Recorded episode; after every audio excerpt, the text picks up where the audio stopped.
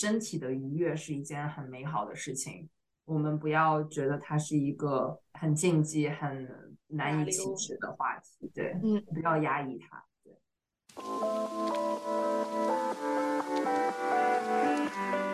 Hello，大家好。Hello，大家好，这里是听说更年期，我是南希，我是思佳。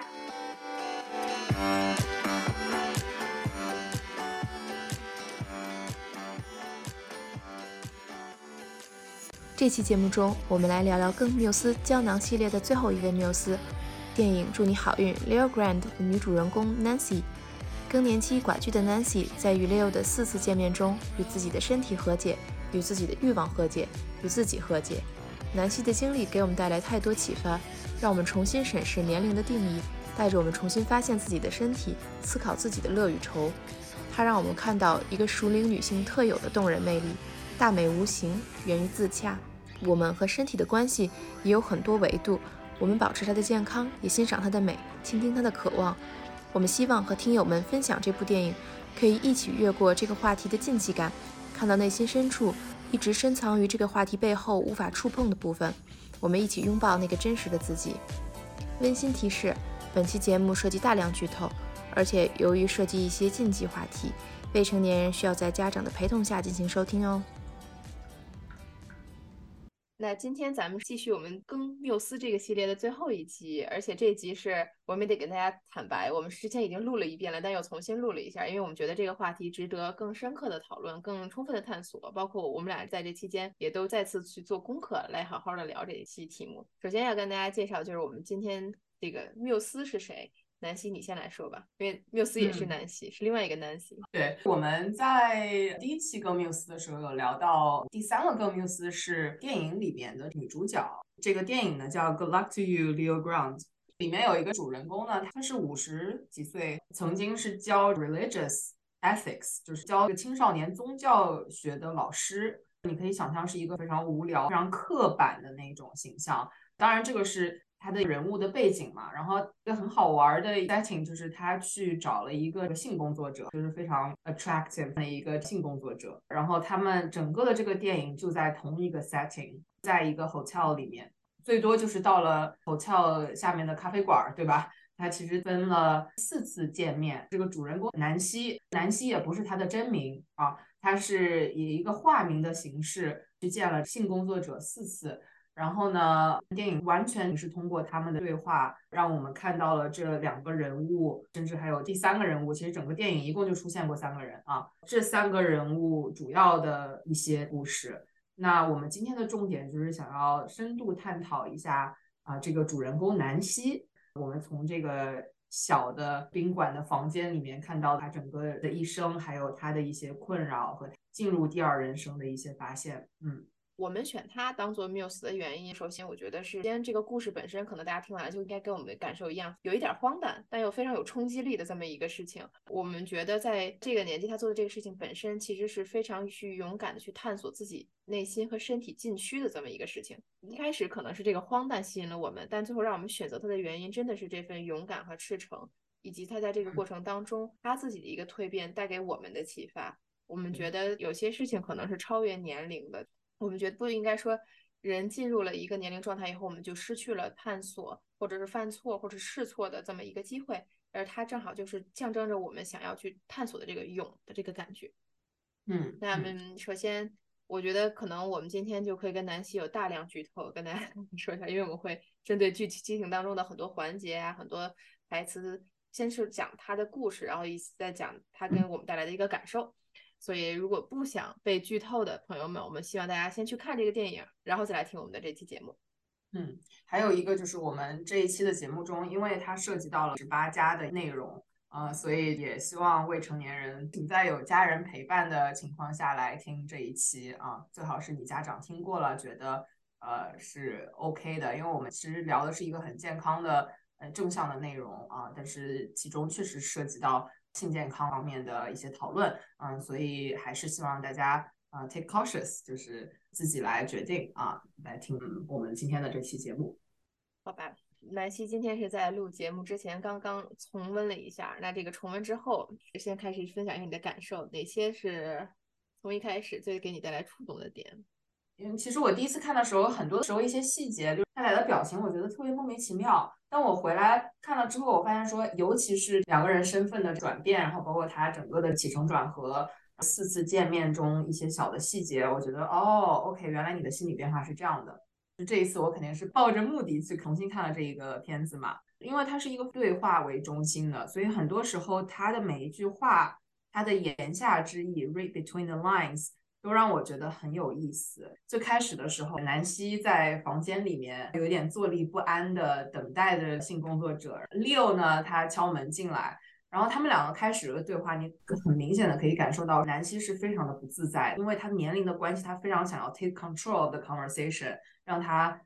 感觉他是哎有自己在一个主动权的情况下，他觉得哎呀他都有这个安排。这样，Leo 呢开始是一个很轻松的状态进来，他说，嗯，Can I kiss you on the cheek？然后呢，南希呢还擦了擦他的脸，他说。Yeah, of course. 他们应该是在伦敦的一个 hotel，或者是在英国的某个地方，因为它英文是非常的英式的，所以英式的英文呢和美式相比，可能它更加的 proper。你从它的 proper 就非常正式的感觉，像你讲的用荒诞这个词，其实也不荒诞，它就是在这样的一个非常禁忌的话题里面，就更加的有这个反差感。对，我觉得是那个反差。我记得当时看到这时候，我直接就乐出来了，然后当时朱莉在旁边都不知道，他就觉得特别不能理解，这个就很难。直接告诉他说哪儿荒诞，就是你能感觉到，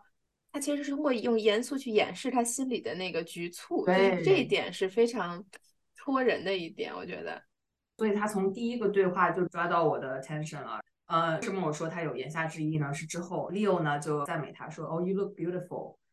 你就发现说，哎，南希并没有回复他，然后他停顿了一下，Leo 感觉有一点，哎，我刚刚赞美了你，怎么话都没讲？然后他说：“哦，他在等下半句，因为他觉得你看上去真美啊。”然后呢，南希其实在等说：“对于你这个年龄来讲，你看上去很美。”其实 Leo 没有想讲这半句话，就从这个小的细节就反映出说，他平时的生活中可能听到了太多无数的人说：“哦，你在这个年龄阶段，你就是已经属于很美的了。”而不会说，除去年龄的因素，它自己本身就是一个很美的存在。这个又 echo 到了下面，还很有趣，因为 Leo 说我们要不要打开一瓶酒喝一喝？然后两个人倒完了之后呢，Leo 很有意思，他一一看就是那种很游刃自如的，有一些 playful 的，他就说哦，very fine vintage。然后南希就马上说哦，yes，just from the mini bar。然后他说，这就是一个普通的酒从这个 mini bar 里面出来的。其实他讲的是双关，他本来描述说，哦，这是一个好酒，但是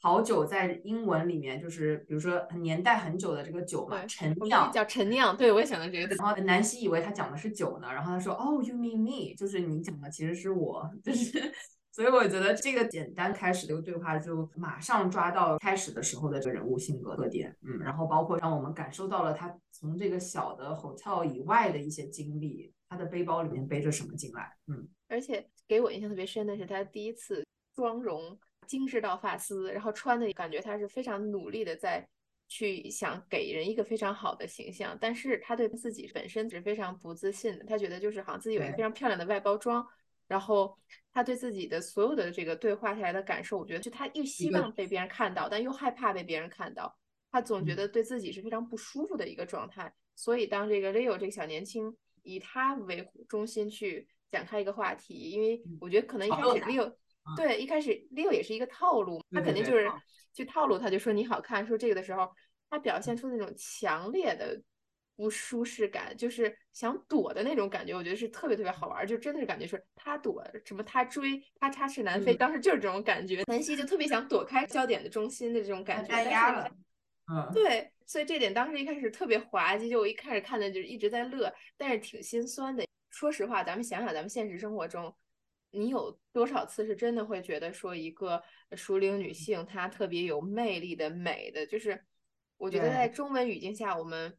总会夸说：“哎呀，你这个年纪还这样特别好。”就我老我能回想起很多人这么说话，但我很少会想起来，可能我们对一个比较有年龄的女性，去真的去欣赏她本身的魅力，她自己的那个风采。我突然会觉得，哎，滑稽完了以后有点小酸的那种感觉。对对，这个确实也让我有所思考，因为我之前也没有这种意识，比如说加了这下半句和没有加这下半句的区别。然后这样，我觉得说，哇，真的，你如果赞美，你就赞美 independently 就直接赞美，就不要再加什么，哎，你这个年纪怎么样？我觉得这个特别没有必要啊。就是每个年龄有自己属于自己年龄的美，然后就让我想到很多的年龄焦虑，其实这一些小的细节让你慢慢慢慢感觉说，哎，好像我在什么年龄？你记不记得之前我们和妈妈聊说，在什么年龄要庄重，要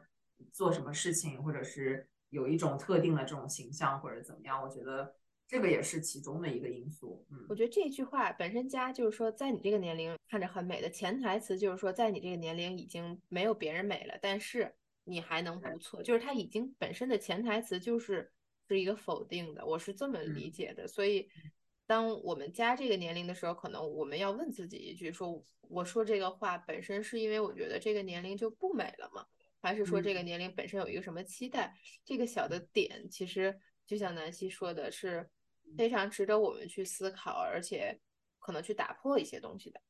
对，所以我觉得总体来讲，像你说的，他是在一个很局促、很不安，然后我觉得他内心是一个非常挣扎的情况下，他能够迈出这一步。这个演员艾玛汤姆森，我觉得他这个演的非常的好。他一边想要表现的很，嗯，那个强势的 control 很强势，其实不算强势，很 organized，因为他想要 lead the conversation，就是比如说他都是提问问题的那个，然后但你很明显可以感受到他是有准备的啊，然后准备的很好，可能在他脑子中已经重复了无限次，说，哎，我这个第一句话怎么讲，第二句话怎么讲，然后他想优雅，就是他对他自己那个年龄的感觉是他不能再出错了，他要很优雅的，哪怕是做一件他从来没做过的事情。对，对，我觉得这个是一个。底层的一个矛盾就是说，你怎么可能在一个对你从来没有过的经验当中还如此的优雅不出错？对，而且他是一个老师嘛，对吧？他是一个教师的形象，就更是如此。他对自己的职业也有一个自我定义，就是那样的。然后什么时候有这个转变了呢？他说：“哦，Am I disappointed, so to speak？” 因为他很害怕，他觉得说：“哎，我这个年龄啊，或者是我这个长相，我这个形象是不是嗯不配？”或者是我是不是没有魅力？我是不是没有吸引到你？然后呃，Leo 就 kiss 了他，这样的话他就稍微平静一下，然后他们两个呃有在开始一些对话。然后 Leo 就是问他为什么你觉得你令人失望？然后他讲了一句话，就特别特别的心酸。他说，因为他从来都是失望的那个，就是别人让他感觉到失望。所以啊，我觉得这句话真的太多的故事了，就是省去了。几万字这样，嗯，我觉得他对自己的认知是很割裂的。就一方面，他觉得自己是一个教宗教的老师，是非常好的为人师表的，但是他觉得自己是可能是可敬但不可爱的，嗯，就是他没法对自己产生一个感情上的认可连接。我觉得他一开始的那个状态看的时候，我觉得是特别好玩，是很难喜欢这个人物的，因为他的那个状态给你的感觉可能是一个非常事儿，对。非常事儿，他自己也不舒服，但是他也让别人不舒服的这么一个很难接触的人。但是其实他，对，他他一说到他自己一直被失望的时候，我突然就理解了。我觉得他可能从来就没有过一个真的让他觉得舒服的感情的一个链接，所以他一直做的都是一个大家觉得 check the box 好的人、好的工作、好的家庭，他都做到了，但他可能从来没享受过什么的这么一个感觉。对，然后也是这个契机，他敞开了聊。他说：“其实我老公两年前去世了，但其实我这一生在我的性生活中没有高潮过。”然后我觉得这个其实就是让 Leo 很惊讶。但是说实话啊，这个非常的普遍，因为我们也是研究女性健康的嘛，所以我们也知道说，本身呃这个 data 我有点忘记，就是相比男性，女性的高潮是不那么明显的，是很容易假装的。好像有一个数据说，如果是非同性恋的女性啊，她好像达到高潮的少于百分之六十啊。我记得我当时好像看到一个数据，我们也可以再查一下。但是这些我非常的不惊讶。我们因为是做女性健康，所以我们身边的人也会聊这个话题。我时常会被身边我能够接触到的人惊讶到。我们当然敞开心扉聊的时候，会发现说，哇，真的有太多的人他没有感受过，或者他并不知道。这是一个怎么样的过程啊？所以这个片子里面的南希，她能够这样聊，尤其是他们那一代的，尤其是她的这个职业的背景，她在描述她和她死去的丈夫的关系的时候，都让我带入了 Leo 的人物当中，就是感觉到说，哇，就是时时刻刻我的下巴都掉下来，对吗？然后他们的这个夫妻关系具体是怎么样的？他不是一个非常放松的状态，感觉他这半生。过的都是非常有板有眼。她丈夫给她的规定就是这个对错非常的分明，我可以感受到她的那个 tense 从什么地方来的。嗯嗯，所以其实从这段之后，我是开始跟她产生情绪链接的，就是我突然会觉得她从那个一直被失望的时候，我们开始感觉走进她的内心了。然后她做这个事情，我觉得是一件非常叛逆的事情。包括他第一次见面的时候，不是到了一半好像他要走，他说不行了，我给你钱，我要跑。就是他 他其实是那个真的是在做一件自己都不确定的事情，是肯定是有被他任何的。评判标准这么一件事情，但他依然诚实的面对自己去做了，我觉得是一个非常勇敢。其实说到底，在他的那个情况下，我觉得也不是办法或者干什么的事情，就他真的是已经在他边界当中，我觉得他能做出来，就是他他需要，你能感觉到推进他的动力不是他想跟别人不一样，而是他可能真的是对自己内心的有一个困惑。他后来还说到，就是可能因为你说他之前一直他没有过高潮，都是装的，所以他就说我发誓我这辈子再也不装，就是。这个时候，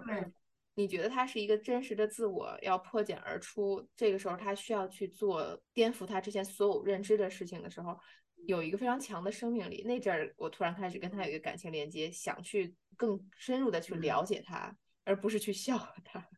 对，让我感觉说，哦，他终于卸下他的伪装，因为他一直在扮演一个角色，一个好的妻子，一个好的母亲，觉得。可能是因为跟 Leo 有这样的一个 setting，就可能两个人也是陌生人，就是之后也不会相见或者怎样，而且他会感觉到反而更加舒服，可以打开自己比较 vulnerable、比较脆弱的一面，比较真实的一面。甚至他在聊他有一个女儿一个儿子嘛，对吧？他在聊他儿子的时候觉得很好玩，他说：“你千万不要告诉我儿子，但是我其实觉得我儿子很无聊。”然后。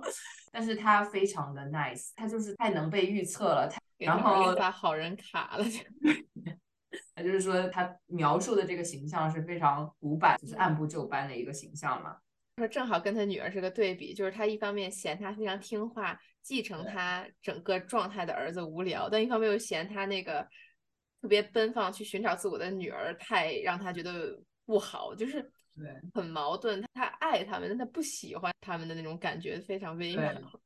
我觉得这个人物的 setting 是有这个 purpose 的，因为他是故意说他有一个儿子，有一个女儿，其实是他内心的纠结一个写照。然后 Leo 就问说：“你跟那个女儿的关系怎么样？”然后说：“我跟我女儿关系不好，因为她觉得我非常的冷淡，她非常的 bohemian，就是波西米亚，就是自由派的这种。所以我觉得从某种层面上，他描述的女儿和儿子就是他自己的一个两面性。”他后面有讲，我非常想要十六岁的那个时候，因为他描述他十六岁第一次跟一个男士有这个心动的感觉，但是他们没有什么样的结果。然后 Leo 就问他啊，那你想要回到十六岁吗？他说我才不想回到十六岁，因为我觉得那个时候太多的困扰，但是我就是想要感受到我十六岁的时候的那个力量啊。所以我觉得这个从某种层面上也也让他觉得说，哦，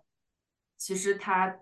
并不想要年轻。我觉得他渴求的更多的是那种内心的力量，而不是外在的一个这个嗯。我觉得这点说的特别特别好，而且这一点是让我想了很多的点。就是首先，我有一个问题是，我觉得咱们可以跟听友们一起探讨的，就是你觉得是什么让我们失去了那种强烈的能量，或者是这么说吧，就是都不用等到那个 Nancy 的年龄，不一定是十六岁，但就是情窦初开那个时候相比，比如说以南希你为例，你会感觉到。你对一个人心动的方式，或者是那种感觉会变化吗？我觉得会啊，就是你可能走过了一些东西，你心动过，然后我觉得到了一定的时候，可能你自己对自己的认知、对他人的认知、对整个人生的价值观认知会有不一样的境地。像是你跟李舒老师聊的嘛，心动其实是我们生命力的体现嘛，对吧？但是就你确实考量的东西会很不一样。我可以共情到，就电影里面的南希她说的那种力量是什么？因为她作为一个母亲，她有她自己的责任。就甚至她和这个 Leo 在见面的时候，她女儿打来电话，她肯定第一个时间去接她女儿的电话，所以她会有很多的责任在身上。哦，我觉得人可能成长到一定的程度，我们有自己的责任，然后有自己对人生的这个，嗯，可能我们给自己画的一些框框吧。要丢掉这一些框框，或者是把这个优先权、这个 priority 完全的变化，是需要忘记你学到的一些东西。嗯，听你这么讲，我觉得非常有趣的一点是，我们现在确实在一个很多角色之下，但可能走到那个 Nancy 那个年龄阶段的时候，他其实是想卸下那些所有的责任，他就想回到原来的最自己的那个状态，就是我不再把各种责任作为我的一个标签，而是我想做一回我自己。我觉得有那种感觉，其实也是一个很神奇的，就是因为不不光是他，很多。我们采访的女性都会说，过了更年期后，真的觉得第二人生，因为真的重新为自己而活了，不再为什么工作呀、孩子什么。我觉得那个力量其实是非常有生命力，非常值得探讨的。嗯嗯，它确实是需要很大的这个，因为它有很多很多的 labels，它要一一放下，就任何一个 labels 都足以打垮这个 absolutely crazy idea，这是一个非常疯狂的想法，对吧？但是回过头来。就当我们可以细节的在讲它最终这个故事怎么样的发展，这个电影的时间关系，它只有四次见面的机会，但是我觉得它达成现在的它背后经历了多少的自我的挣扎哦，真的不是四次见面普通人可以解决的。嗯，我就看那个电影的时候，我当时的感受就是，我记得王尔德吧说的是，可能这个世界上什么事情都跟性有关，除了性本身，性是权利。就在他这，我倒不一定觉得性是权利，但是真的是有一种这个性本身，其实它不是性，是他整个一生的所有的经历的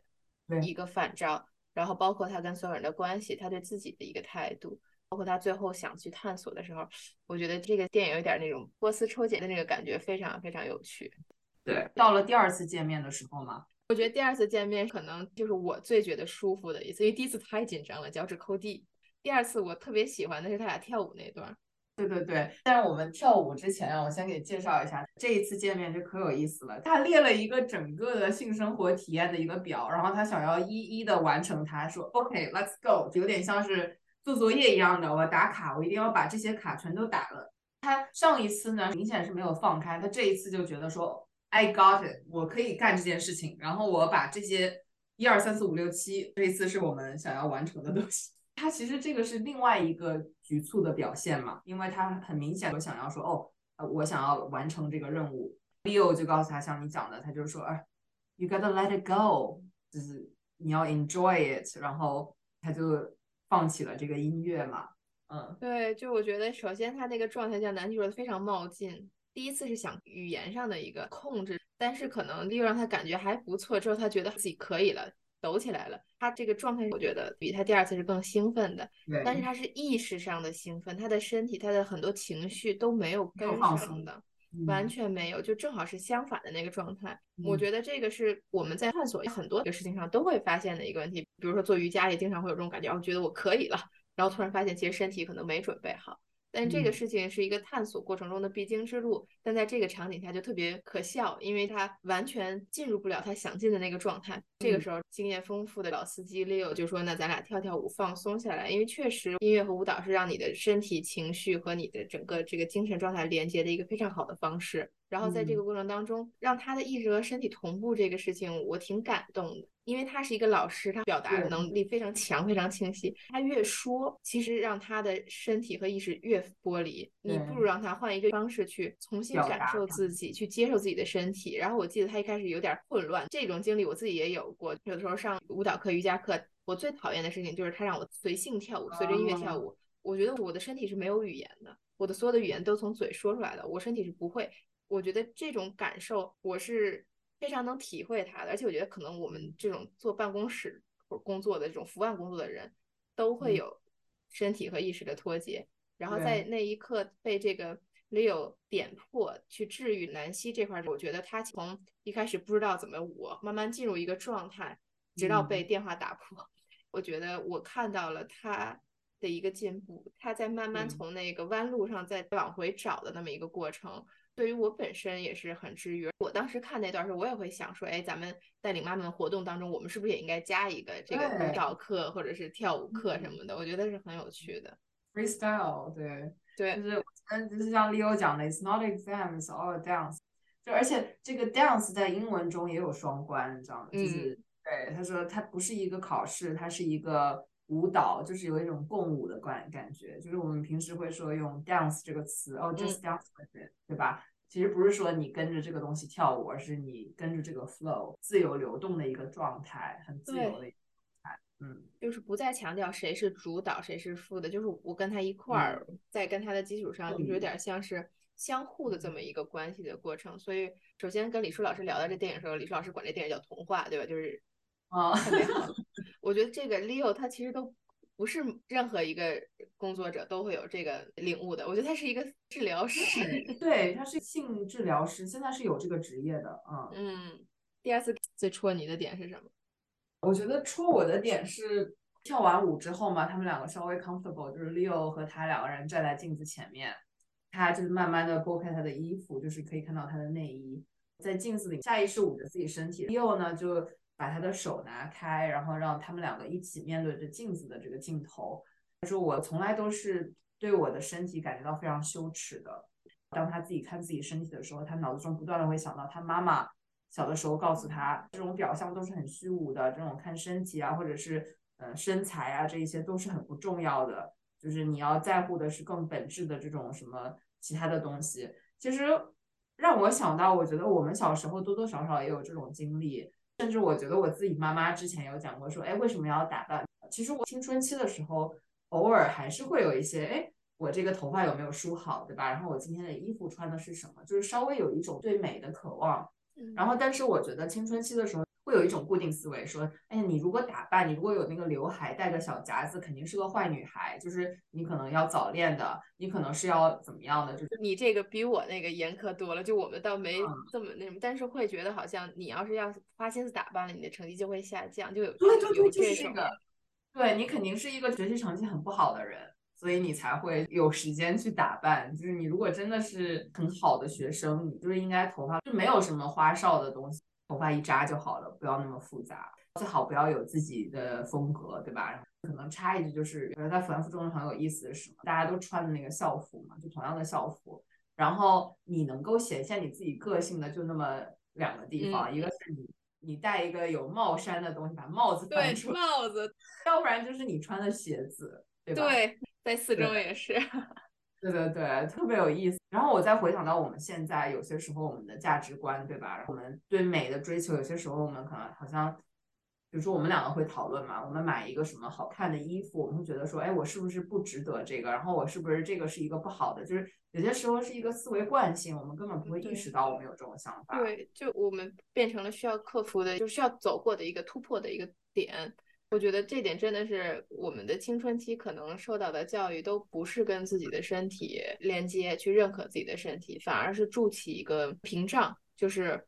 我们应该注重我们的智力发展，注重我们的呃学习呀，或者是各种思考。对，但是我们觉得注重身体是不好的，所以会筑起一个东西，所以我们才会在多年后需要去和解。然后包括我刚才说的，就我们跳舞的感觉那种不适，就是会有这个问题。但是我记得我高中时候，我还是挺羡慕我们有些同学是又漂亮，成绩又好，然后人家打扮的小衣服什么的，就是你会很羡慕。但是真的是会有一种觉得我跟他之间是有一个鸿沟的，就是我没法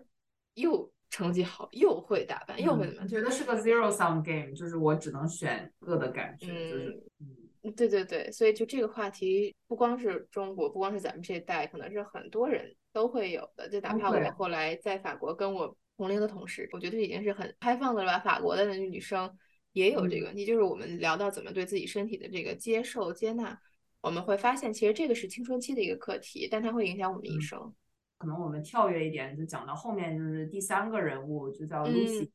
她跟 Leo 在一起的时候，就这个女生在这个 cafe 工作。这个 Lucy 其实就认出这个老师来了，对，因为她十六岁的时候，这个老师就说觉得她裙子穿的太短，就是她用一个很包装的语言说她是一个 slut，但其实那个意思就是说你是你是一个有一点呃不知羞耻的感觉啊。她那个时候给 Lucy 这个女孩造成了很大的阴影。你看这个女孩她当时的形象，感觉也不是那么很爱打扮自己的一个状态，就是感觉那种。不自信好像是和这个相关，然后最后其实这个老师也是有跟他敞开的道歉。嗯，我觉得这种很多时候是很不自觉的种下的一个种子，然后可能我们到很久远之后才会发现说，哦，这个种子原来和我现在的这个行为和这个想法是有连接的。尤其是对女性身体的这种羞耻，包括我们之前有聊到这种月经羞耻啊，包括呃我们对更年期的这个概念。的一些羞耻，都是很早的时候我们对的一些思维惯性。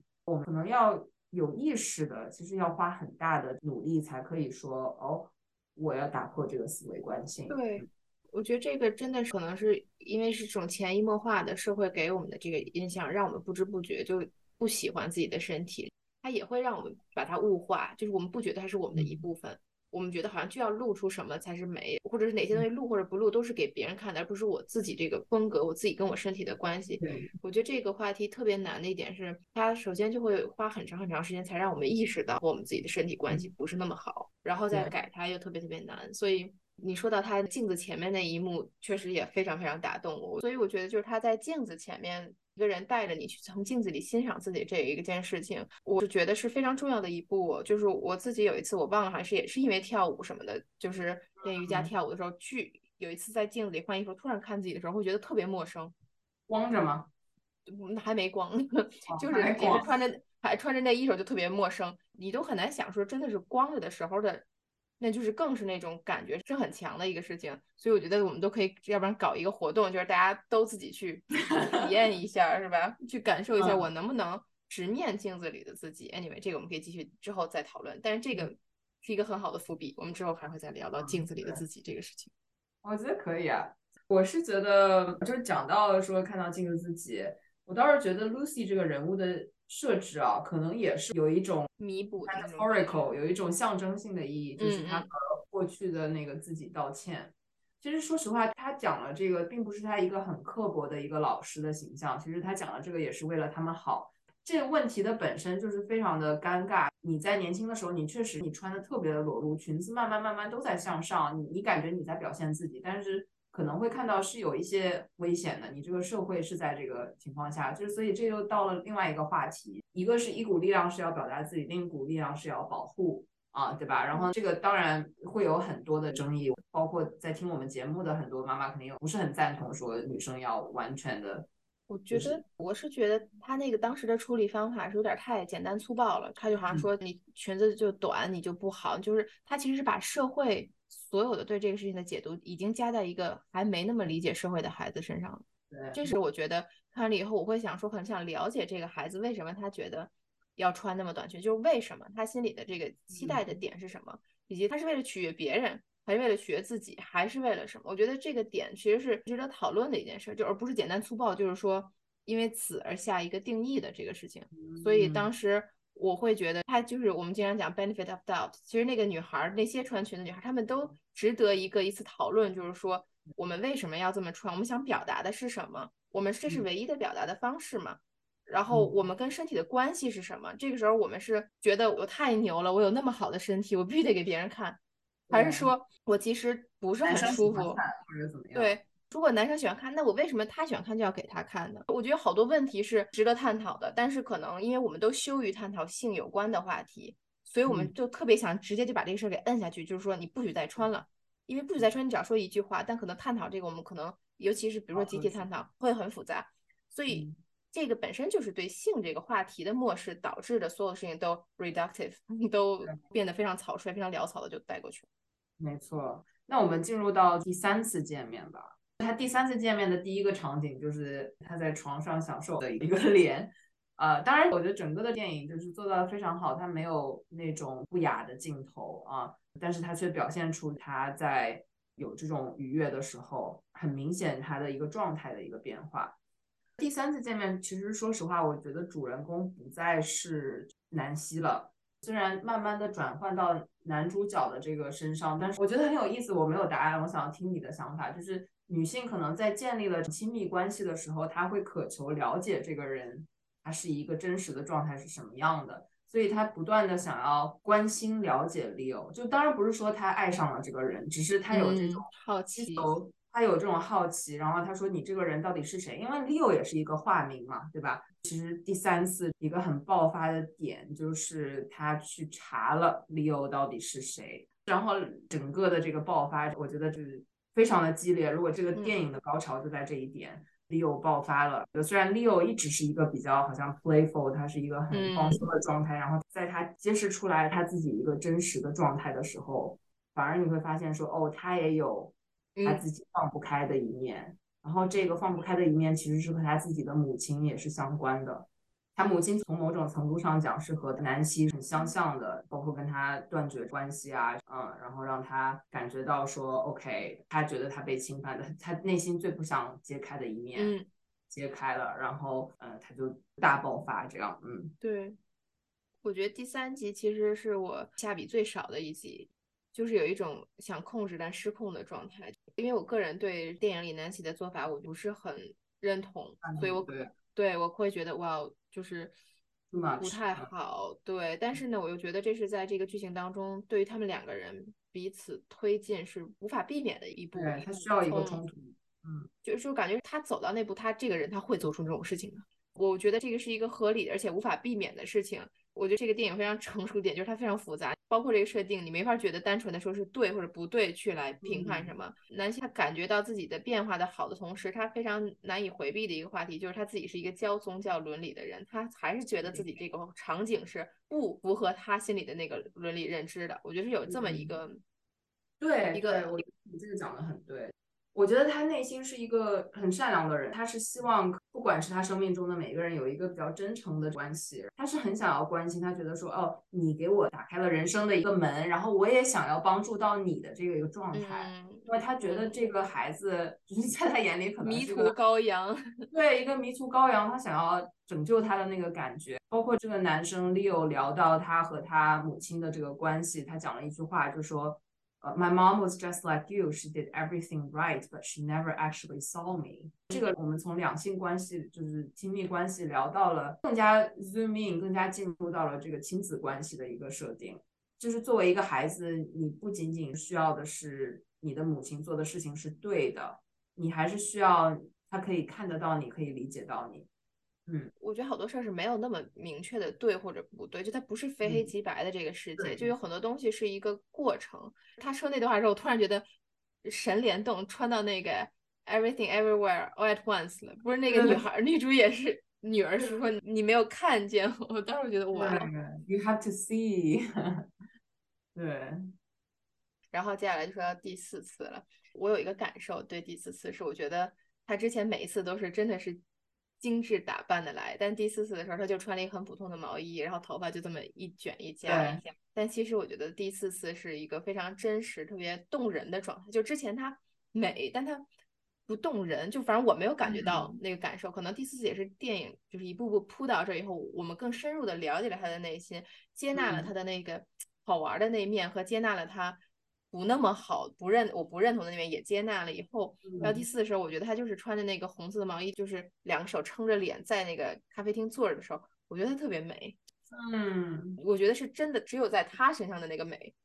而不是说好像什么这个年龄不是衣服给他增添的光彩，而是他自己本身的那个光彩，而且他的那个精神状态是，就是之前有的时候，我觉得第一次的时候他可能是妄自菲薄。后来第二次，尤其进入到第三次是妄自尊大，他觉得他可以去拯救别人了。他都是一个自我和在一会儿特别大，一会儿特别小，特别膨胀，没有稳定自我的这么一个状态。然后第四次的时候，我觉得他就是回归了，他就是有点像所有的事情大大小小边界探索完了以后，他打破了那个包着他的那个外壳，他就是他自己软软的，然后有一点不是那么。坚强的是有有一点可能脆弱，但又没有那么脆弱的那么一个状态，让我觉得有一种动人的这种感觉的。而且可能分人吧，就是我并不觉得华服就是美，可能反而是他的那种特别放松的状态的时候，特别有那种 effortless 的感觉。对，第四次就比较自洽，然后你觉得他是 consistent，从内而外是一致的一个人，而不是就是说反差特别那个，就是他内心可能是一种，但他外表想表现出另外一种。对。然后因为对第四次嘛，因为第三次不欢而散之后，然后其实他们两个已经 set 这种期待是哦，OK，我们再也不见了，两不相见这种。然后，嗯，第四次这个南希能把李友约出来，然后李友其实也是一种穿了自己衣服的状态，对对，不再装的那个见客户的时候商务套装，对对对，商就没有商务套装，没有那种很特定的。样子，然后两个人从某种层面上比较回归真我的一个状态，然后可能平静了心情之后，Leo 也想到了说，OK，他是一个什么出发点，然后南希也是非常诚恳的跟他道歉嘛，然后聊他自己的这个心理状态，然后也是在自省。我觉得这一步非常的重要，就是你你看到了他的美嘛，然后我看到的是，哎，出现了关键字，你知道吗？就是因为他其实前三次都没有高潮嘛，对吧？然后他第四次他开始聊天的时候，本来是不想要再跟他去楼上的房间的，但是后来也是决定是这样。然后，呃，其实，在他没有高潮之前，这个 Leo 在咖啡馆的时候有问他说：“OK，你觉得我这么好，有没有把我推荐给别人？” 就是这样，因为他有给他很多的赞美。他说：“你真的让我觉得我是大致就是讲说这是他的一个转折点嘛。”然后他说：“我当然跟我朋友推荐你。我说 Leo Grant is the master of menopause。哇哦，这是点题，就 master of menopause，他是更年期大师。对，然后他也坦诚嘛，他说 I've always obeyed the rules，就是我从来都是按部就班的过我的生活。如果我没有遇到你，我不会意识到说 OK，我原来有这么多的不同的点可以去探索。其实就像你讲的，这个从某种程度上。”无关性本身，它其实是自我的探索，然后很深入的从一个禁忌的角度来探索，说哦，我其实是怎么样的，我想要过的是怎么样的生活，然后我可以享受怎么样的 pleasure。我觉得这个是个关键词，因为他最后跟 Lucy 聊，就是他首先讲出了自己真实的名字是什么，他叫嗯，反正 Mrs. Robinson 是他的名字嘛。他在和 Lucy 道歉的同时，也在说我们每一个人。不管年龄怎么样，当然要在一个合法的 年龄，我们都应该去享受愉悦。对身体的愉悦是一件很美好的事情，我们不要觉得它是一个很禁忌、很难以启齿的话题。对，嗯，不要压抑它。对，然后接下来就省去。几万字，他们去了楼上，然后这是第一次，就是没有那么很激情。对对对，我觉得就是当你回到你真实的自己的时候，你会有真实的情绪的迸发，你会真的感受到一些东西，然后可能就更容易。真的是 dance with it，那个时候他真的是跟着一起舞蹈，两个人很自然的状态，因为可能性本身就是你无法去规划的，因为这本身就是我们很身体的一个表达，对吧？然后你需要在一个很放松的状态。我觉得最后让我也很震撼的就是，他最终高潮是他自己自慰的，而不是别人做了什么。对，然后他可能突然之间自己放松了，在 Leo 去拿水的时候，这样，嗯，我觉得就是一个解放吧，就是他终于明白了这件事情可能不是去取悦别人，去配合别人，而是这这个事情本身是跟自己的一个关系，就是。嗯，他可能没有这个男孩 Leo，他没法走过这个路程，没法去发现自己，就是他自己一个人是做不到的。但这个事情本身的目的不是别人，而是自己。这个关系，我觉得在他这么多次之后，终于找到了一个新的平衡，然后就出现了那个都很打动我们的那一幕，就是他看着镜子里的自己。对。之前的伏笔，然后在这儿就是之前他穿着衣服都好像就遮遮掩掩的，就很羞怯的态度。然后这一次他是直接就是镜子面前一丝不挂。当然这个运镜真的是太棒了，就是他拍的那个角度正好是非常强烈的感受到他的脸，他的一个姿势的体态，就是非常舒展、非常放松，但又很欣赏自己的一个态度，就是一副觉得嗯，对，有那个嗯，这个就是我，嗯，对，然后我觉得对。而且我记得好像是这个导演接受采访的时候，他就说，其实这个不是他们 planned，，他们没有规划这一个镜头，就是 Emma 她自己，因为最后就剩下她一个人，Leo 已经跟他 say goodbye 了，然后她自己在房间里面，镜头还开着，然后他穿着这个睡袍，对吗？他就很自然而然的到了镜子前面，把衣服展开，这也是唯一一次镜头前面他有整个身体的裸露的状态。呃，导演就 capture 到了这个镜头，嗯，就是很自然而然的落幕，然后他的那个，哼，这就是我的身体，就感觉在这个过程当中，他终于完成了从别人的角度审视自己和自己在镜子里看见自己，跟自己和解的这么一个过程，是一个蜕变。嗯，对对对，而且这期间的复杂的程度是让他这个故事特别有魅力的一个点。你觉得是走过千山万水，最后回来的自己的这个意识、身体、情绪，所有的都相遇了。然后就觉得 好轻松的那种感觉，跟第一次那种脚趾抓地那时候那个感觉对比，就觉得真的还挺有趣的。这个，对对对。那我觉得这次的更缪斯就是想跟大家分享这一个探索的旅程。然后我们做电影里的那个都代表电影里的观点，并不代表我们对大家的推荐。我们想跟大家分享这个更缪斯是推荐大家去思考这个问题，然后去重新审视自己和。自己身体的关系，重新去感受情绪的表达和所有事情的一个连接。然后我们希望这个电影能给大家带来一个新的思维的小灵感，去刺激大家去思考这个事情。呃，其实让我联想到我们采访的女性，嗯，有很多其实跟我们反映她们的性生活的 experience。那你采访了这么多人，大家是以一个什么状态或者什么角度在聊？就是他们对这个话题想聊的是什么？我很有同感的是，性生活这个话题绝对是一扇大门。从我采访的人当中，我们建立了比较 comfortable、比较舒服的沟通。你知道我在聊这种很禁忌的话题，我也是一本正经，就是很自然的问，也不会说觉得很很羞愧怎么样。所以我觉得这个也算是一个 special talent 吧。就抛出这个话题，我说，哎，那你的性生活在这个期间怎么样呢？有怎么样的变化呢？其实从某种程度上，我也 expect 他们可能脸上会有一惊啊。但有些人你会 capture 有感受到他脸上。稍微有一丝不适之后呢，他会放松下来，说：“哎，其实这我是可以聊的。”他一聊了之后，我觉得他真的是打开很多话题的大门。嗯，包括有些人会聊到，我在这个年纪，我其实性欲没有那么的强，但是呢，我为了保持我的老公的需求或怎么样，就是我不好意思跟他沟通。啊，因为荷尔蒙的关系，其实这个时期或者是性生活不知道是不是和谐，就是这种也很难，尤其是如果你几十年。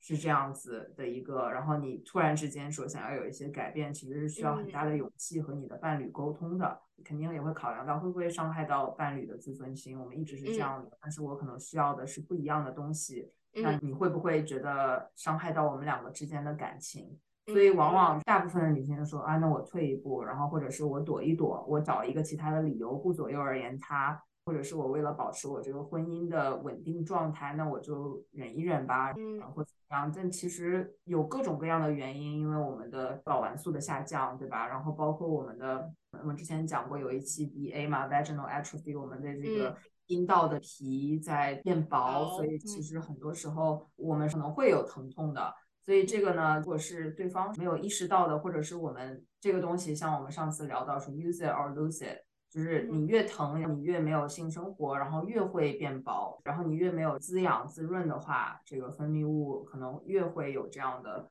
呃案例。好，反正我觉得这个东西可以聊到很多，然后甚至让我想到之前一直想要聊到的一部电影。思佳，你知道就是这个第一个。对对对，歇斯底里，因为 menopause 就是更年期这个话题，其实最开始的时候，它在西方的认知当中，它是一个精神疾病啊，然后是会被放到 asylum，放到精神病院的。呃，如果你记得弗洛伊德的一些想法，就是他之前的讲到说，女性到这个时期，其实她就是有这个歇斯底里症，其实是非常的错误的，她只是需要一些不同的支持，是一个荷尔蒙不平衡的一个状态。那今天我们跟大家聊的这个缪斯，我觉得。他这一路可能我们聊完了以后啰啰啰嗦的，但是说了很多给我们带来启发、带来灵感的点，是因为我们觉得这个话题聊的太少了。就像南希所说的，可能很多女性都在面临这样的经历和困扰，只是因为各种原因没有办法真的去聊。而这种话题可能是越不聊，就像我们说的，越会产生更多的误会、误解，以及不知道该怎么去开口。所以我们希望能以这个影片带给大家，首先自己的反思，然后可能会想跟大家身边的人去沟通，开始聊这个话题。当然，我们也有开启我们的这个树洞，如果大家愿意跟我们分享大家的一些反思、思考，以及我们可以做些什么让大家整体性的有一些改善的话，我们也是非常希望可以在我们的小群当中多跟大家继续深度沟通的。嗯，好，那我们今天就聊到这儿。今天就聊到这儿，欢迎大家给我们推荐可能大家喜欢的缪斯，不管是真实存在的人物还是虚拟的人物。然后我们整个跟缪斯三个人物我们就结束了，但是我们还可以开启第二季，就看大家是不是喜欢了。嗯，好，拜拜，拜拜。在下期节目中，我们邀请到我们的听友 P P 姐来分享她的更年期求医经历。非常感谢小宇宙这个平台。把我们带到 BP 姐身边，在她需要的时候陪伴她。希望无论是在生理还是心理方面，我们的节目都能够帮助那些正在经历更年期或者对这个话题有疑问的朋友，给大家最温暖的支持。我们下期节目再见啦！